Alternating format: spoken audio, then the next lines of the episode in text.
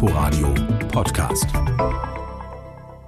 Brandenburger Bauern haben es nicht leicht. Der Boden, dem sie etwas abgewinnen wollen, ist tendenziell sandig und ertragsschwach.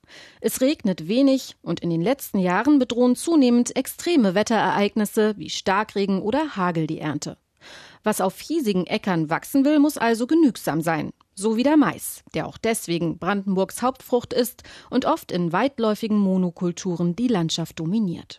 In Form von Silomais, der für die Biogaserzeugung genutzt wird, oder Körnermais. Im letzten Jahr wurde laut Landwirtschaftsministerium auf 229.000 Hektar Land Mais angebaut. Das ist etwa ein Sechstel der gesamten landwirtschaftlich genutzten Fläche Brandenburgs. Auf dem zweiten Platz im Anbauranking steht der Roggen. Ein Großteil des Roggens wird als Viehfutter genutzt. Auch der Anbau von Weizen oder Raps spielt eine wichtige Rolle. Dagegen nimmt die traditionell hohe Bedeutung der Kartoffel als Ackerfrucht in Brandenburg immer weiter ab. Sie ist aufwendig in der Pflege. Geht es um den Anteil an der gesamtdeutschen Ernte, ist Brandenburg gleich mehrfach Spitze.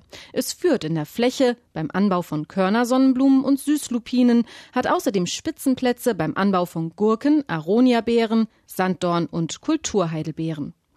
Auch beim Spargel zählt Brandenburg zu den wichtigsten Anbauländern Deutschlands. Hier fiel die Ernte in diesem Jahr Corona-bedingt aber schlechter aus als sonst. Inforadio Podcast.